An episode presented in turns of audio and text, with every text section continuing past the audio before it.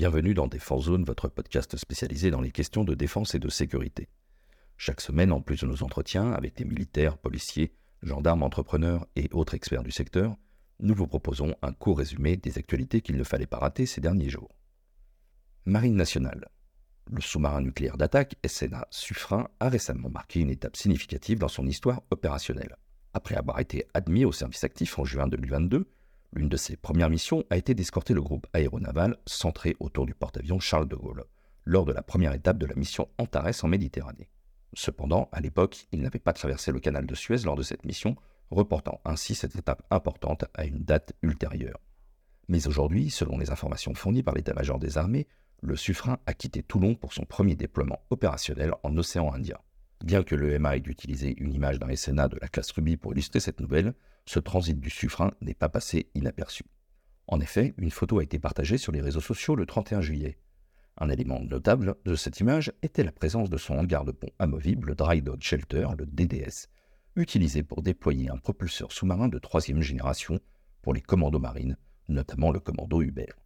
Il est à noter que la capacité du Suffren à transporter ce DDS n'était pas encore officiellement reconnue par la Direction générale de l'armement lors de son admission au service actif. Ce déploiement pourrait donc être l'occasion de valider cette capacité si cela n'a pas déjà été fait. Le MA n'a pas fourni de détails supplémentaires sur cette mission, mais a laissé entendre qu'elle pourrait s'étendre sur plusieurs semaines. Le Suffren a été accompagné par le bâtiment de soutien et d'assistance métropolitaine, le BASM Seine, lors de son passage par le canal de Suez. Les BASM ont été conçus pour fournir un soutien technique et logistique aux sous-marins lors de missions prolongées, une capacité qui avait été perdue après le retrait de certains bâtiments de soutien dans les années 2000.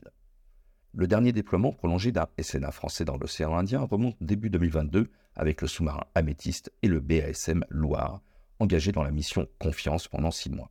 Cette mission avait renforcé les partenariats régionaux de la France, notamment avec l'Inde et les Émirats arabes unis. L'océan Indien revêt une importance stratégique pour la France, non seulement en raison de ses territoires souverains, mais aussi parce qu'il est un carrefour majeur du commerce maritime mondial. De plus, avec la présence croissante de la marine chinoise, cette région devient de plus en plus un espace de compétition stratégique. DGA la Direction générale de l'armement, la DGA, a entamé une série d'essais pour obtenir l'autorisation de faire voler le drone Reaper Block 5 en France. Sur les 12 drones de type MAL pour moyenne altitude longue endurance, seuls 3, conformes au standard Block 1, ont reçu un certificat de navigabilité de la Direction de la sécurité aéronautique de l'État. Cela leur permet d'opérer dans l'espace aérien français, notamment dans le cadre de dispositifs particuliers de sûreté aérienne. Les neuf autres drones Reaper ont été modernisés ou sont en cours de modernisation pour atteindre le standard Block 5. Cette mise à niveau, qui comprend un nouveau système électrique, une suite logicielle améliorée et des capteurs plus avancés, les transforme pratiquement en nouveaux appareils. Par conséquent, ils nécessitent un nouveau certificat de navigabilité pour voler en France. Sans cela, ceux qui ne sont pas déployés à l'étranger resteront confinés au hangar de la base aérienne 709 de Cognac. Depuis deux ans, en raison de préoccupations liées à la nouvelle suite logicielle, la DGA n'a pas pu assurer la sécurité des vols des Reaper Block 5 en France. Comme l'a mentionné le commandant de l'escadron de drones 233 Savoie dans une interview au magazine Red Aviation, trois drones Block 5 sont actuellement en France, mais ils n'ont pas reçu l'autorisation de voler. Ils attendent l'accréditation d'un certificat de navigabilité pour opérer dans l'espace aérien métropolitain. Une mise à jour logicielle doit être installée, testée et approuvée par la DGA. Toutefois, cette situation est sur le point de changer. En effet, le 4 août, la DGA a annoncé via Twitter qu'elle avait supervisé les premiers vols d'essai du Reaper Block 5 équipé de la version logicielle 2408 au-dessus du territoire français. Ces essais préliminaires faciliteront les vols d'expérimentation par le Centre d'expertise aérienne militaire, le CEAM, au bénéfice de l'armée de l'air et de l'espace. Il est à noter que deux avions Rafale ont également participé à ces essais en raison de leur complexité. Une fois les résultats des expérimentations analysés, le Reaper équipé de la version logicielle 2408 pourra être mis en service. Cela permettra à l'armée de l'air et de l'espace de s'entraîner en France avec des restrictions minimales tout en garantissant la sécurité des populations survolées, a déclaré la DGA. Industrie. Les semaines se suivent et ne se ressemblent pas forcément pour l'industriel français Naval Group. En effet, le 8 août, la Roumanie a officiellement annoncé annuler sa commande de 4 corvettes Gowin 2500 auprès de l'industriel. La commande remonte à 2019 après un appel d'offres du ministère roumain de la Défense. Ce dernier avait désigné Naval Group pour fournir ses corvettes à la force navale roumaine pour 1,2 milliard d'euros, incluant un transfert de technologie. Cependant, cette décision a été contestée en justice par le constructeur néerlandais Damen. Malgré l'épuisement des recours judiciaires, le contrat n'a pas été finalisé en raison d'un désaccord entre Naval Group et son partenaire roumain sur la construction des navires. Finalement, il y a quelques jours, le ministère roumain de la Défense a tranché, annulant définitivement la commande, citant l'incapacité de Naval Group à signer l'accord 4 selon les termes demandés. Cependant, tout n'est pas encore perdu avec Bucarest, les Français pourraient encore conclure un contrat avec la Roumanie, cette fois-ci pour fournir deux sous-marins Scorpen, un achat approuvé par le Parlement roumain pour un montant estimé à 2 milliards d'euros. Toutefois, toujours à l'Est, c'est vers Varsovie cette fois-ci que le constructeur français pourrait se tourner. En effet, le futur programme polonais de construction de sous-marins a suscité l'intérêt de plusieurs industriels, dont Naval Group. La Pologne cherche à acquérir trois nouveaux sous-marins et a ouvert un processus de consultation préliminaire. Onze candidats se sont manifestés, bien que certains soient des sous-traitants habituels ou aient une expérience limitée dans la construction de sous-marins.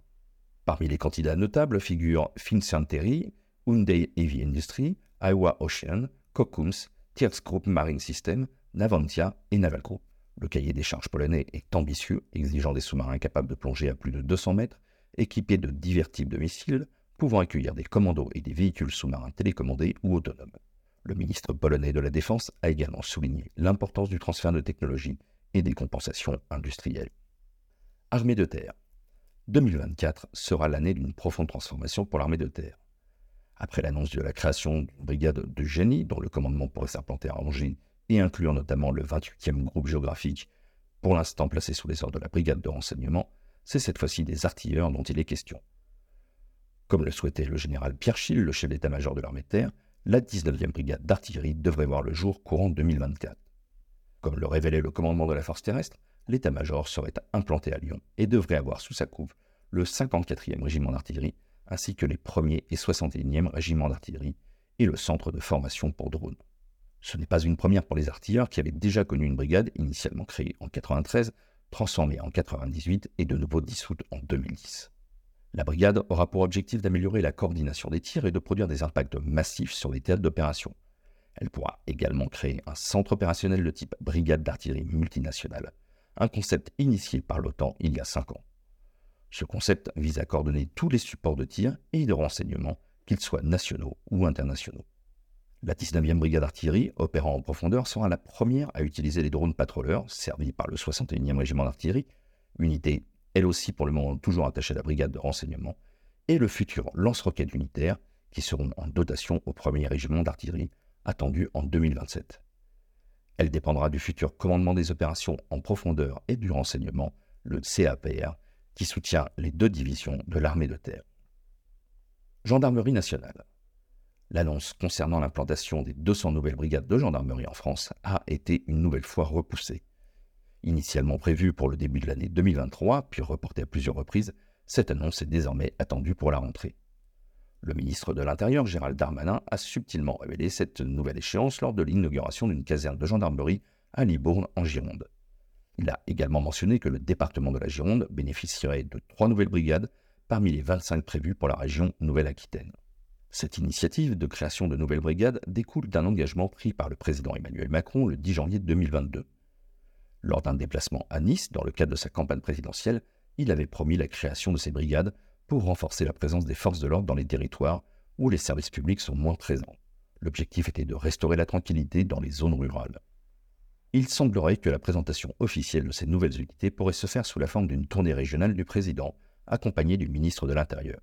Cependant, rien n'a été confirmé officiellement à ce sujet.